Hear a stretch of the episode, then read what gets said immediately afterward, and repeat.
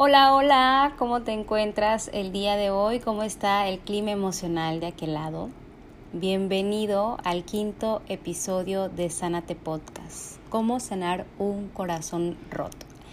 Y primero que nada, en este punto me gustaría agradecer a todos y cada uno de mis pacientes quienes me han ayudado a reafirmar la idea de que mi intuición iba por un buen camino cuando decidí que este fuera el tema de este episodio número 5, porque realmente confirma la teoría de que todos somos uno y que en algún punto de nuestra vida hemos sentido el dolor de una pérdida, de una separación. Y es que digo reafirmar porque realmente estas últimas semanas que he estado trabajando en terapia, eh, un corazón roto, una decepción amorosa ha sido la principal causa por las cuales eh, las personas se han acercado y creo que en algún punto nosotros también lo hemos hecho, hemos ido a terapia por el dolor de afrontar una pérdida que es realmente algo muy duro para todos nosotros.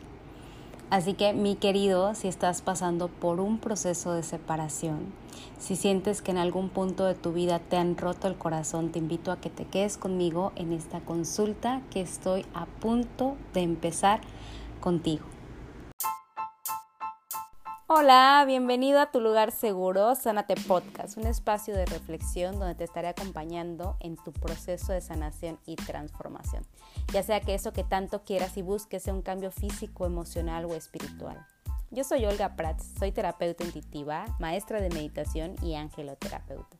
Es un placer para mí poder estar contigo hoy y sobre todo es un gran placer poderte compartir las herramientas que me han ayudado en mi proceso de sanación y que también ha ayudado a mis pacientes a encontrar el camino hacia un bienestar más elevado posible. Bienvenida o bienvenido, te doy las gracias y namaste.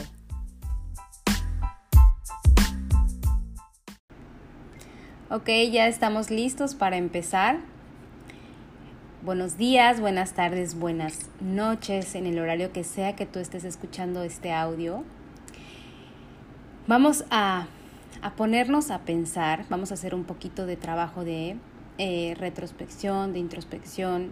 Y si nos ponemos a pensar en esa persona del presente o del pasado, que sientas que de alguna forma jugó contigo, que te traicionó o que te rompió el corazón, ¿Qué es lo primero que viene a tu mente? ¿Qué emoción es la que llega?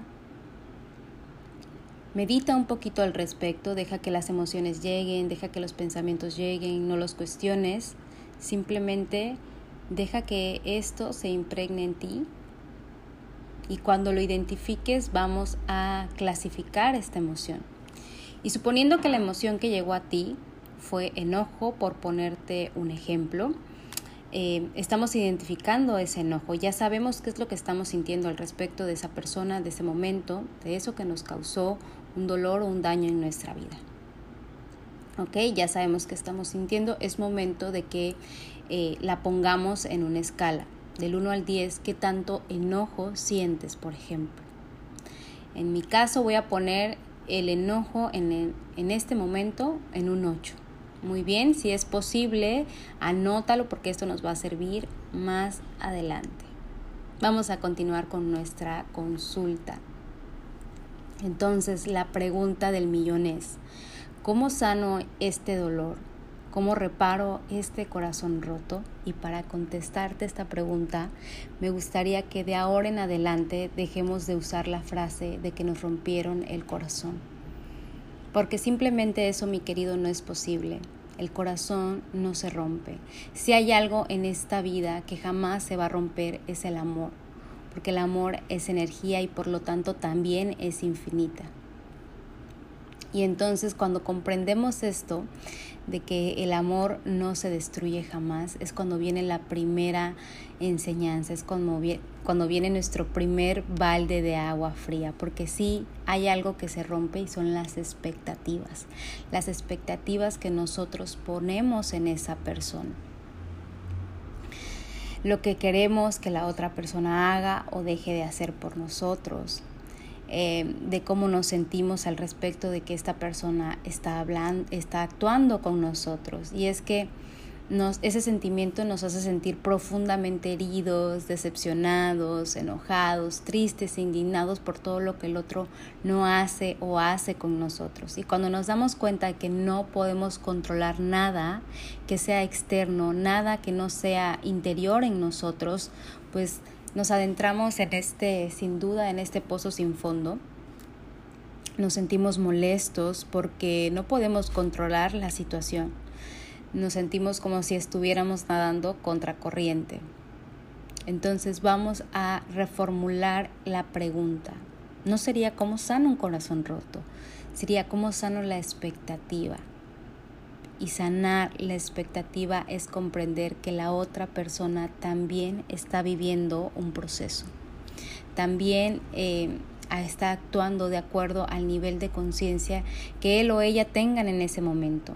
Y aquí viene una parte muy importante que te quiero decir, que no es tu trabajo sanar a esa persona, no es tu trabajo despertar a esa persona. Una vez leí por ahí que dice, no puedes encenderle la luz a alguien que todavía no está preparado para ver. Luego tendemos nosotros y más las mujeres en este punto, tendemos a tomar la responsabilidad de sanar a la otra persona, de creer que lo podemos hacer cambiar. Y eso, mi querida, es una lucha que de primera la llevas de perder. Porque nadie aprende en heridas ajenas ni nadie experimenta con dolor ajeno.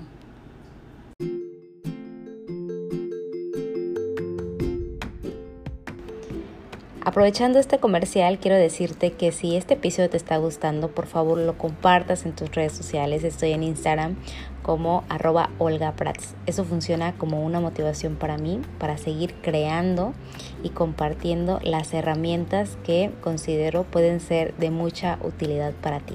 Continúa conmigo.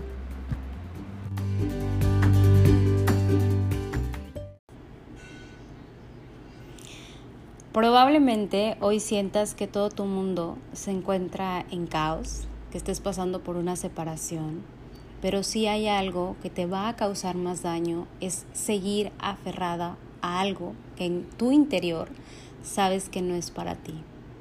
El arcángel Jofiel tiene un mensaje muy bonito para pasar y sobrellevar esta situación. Dice así, ¿cuánto tiempo más vas a seguir aferrándote a situaciones que sabes que ya no dan para más, que sabes que ya cumplieron un ciclo en tu vida.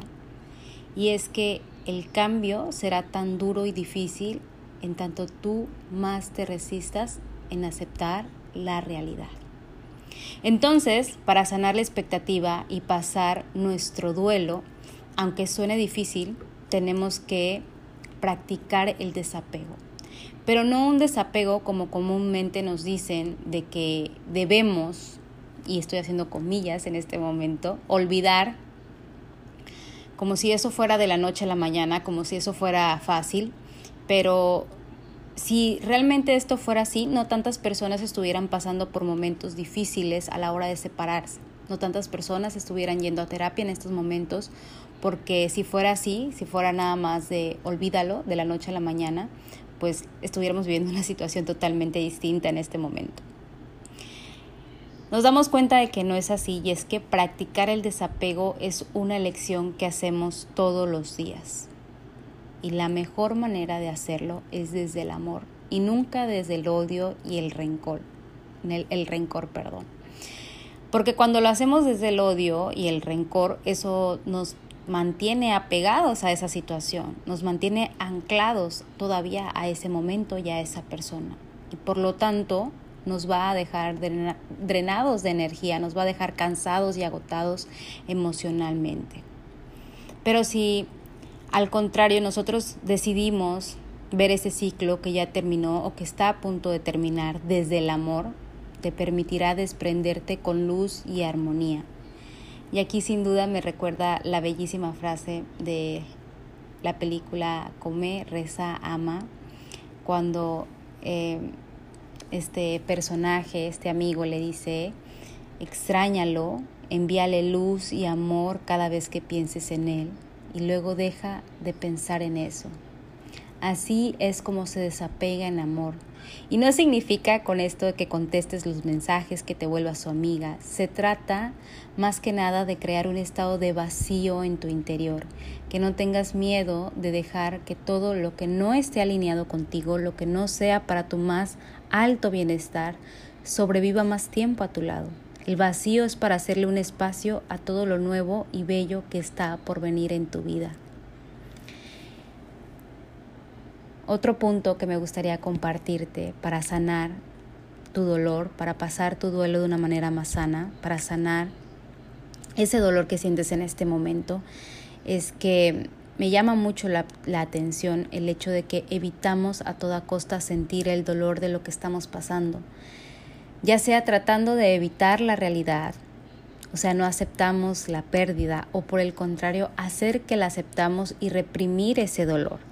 Decimos, no voy a llorar porque no lo merece y guardamos el dolor en el cuerpo.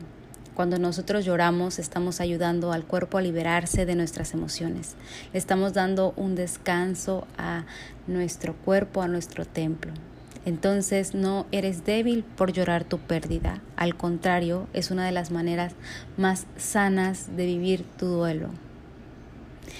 Y el último, la última recomendación que te quiero dar con mucho amor y mucho cariño es sana las cosas que te han llevado hasta esta situación.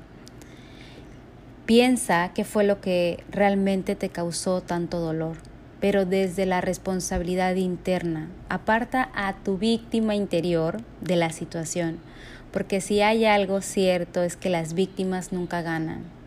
También es importante que apartes el sentimiento de culpa y cambiar la perspectiva en este momento a tomar la responsabilidad, porque la culpa tiende a hundirnos y la responsabilidad por el contrario nos libera. Eres responsable de cuidar de ti, Eres responsable de poner límites, eres responsable de la cantidad de cosas que permites que entre a tu vida. Entonces, y ahorita que estamos hablando del desapego, salte un momento de tu bruja y piensa, ¿qué necesito sanar de mí?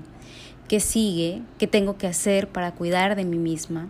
Sana esos patrones que te llevan a atraer a las mismas personas a tu vida. Nuevamente, atraemos las cosas dependiendo del nivel de conciencia que tenemos. Si lo que buscas desesperadamente es que alguien te valide, te cuide, por ende vas a traer a alguien que no te va a validar, que no te va a cuidar, porque al igual como lo platicamos en el episodio de la energía del dinero, estamos carentes de amor y cuando pedimos desde la carencia, nadie puede darnos algo que nosotros no tenemos. Entonces, antes de querer que alguien te ame realmente, pregúntame, ¿cómo me amo yo? Que tanto amor siento por mí, cuido de mí, me estoy validando a mí misma. Y como cuando nos damos esos momentos de introspección de la percepción que nosotros tenemos de, nosotros mismos, valga la redundancia, nos damos cuenta de que las personas no responden para nosotros. Las personas responden a nosotros, a lo que vibramos, a lo que permitimos y a lo que no sanamos. Entonces lo mejor que podemos hacer y mi última recomendación para sanar tu dolor de la pérdida es que te reencuentres a ti misma, vuélvete a conocer y si en este momento no sabes lo que quieres para ti, por lo menos esta separación, este proceso que estás viviendo, te está enseñando lo que no quieres para ti. Tengo un mensaje de también el arcángel Israel que dice lo siguiente, que es el arcángel que nos acompaña en los procesos de duelo, y te dice el siguiente mensaje. Mi querido, sé que el dolor de perder a alguien que has amado mucho es intenso e irremediable, pero no por eso significa que va a ser eterno. Ahora es momento de que tomes conmigo tres respiraciones profundas, inhalando por la nariz sosteniendo el aire en tu pecho y liberándolo. Inhala, sosténlo y libéralo. Una vez más, profundo, profundo, inhala y suéltalo. ¿Recuerdas cuál fue la emoción que sentías al principio de escuchar este podcast? ¿Cómo se siente ahora ese enojo en la escala del 1 al 10? ¿Cómo se siente ahora esa emoción? ¿Qué tan fuerte la sientes en este momento? Espero, mi querido, de todo corazón que te haya gustado este episodio. Espero que nos volvamos a escuchar y ver pronto. Si te gustó, por favor, compártelo en tus historias, etiquétame. Eso funciona como gasolina para mí, para mi motivación. Recuerda que estoy pendiente de mis redes sociales y si quieres aprender un poco más cómo seguir sanando esas heridas, ese proceso de duelo, de pérdida, recuerda que puedes agendar una cita conmigo y estaremos viendo en consulta. Te mando un beso, un abrazo y namaste.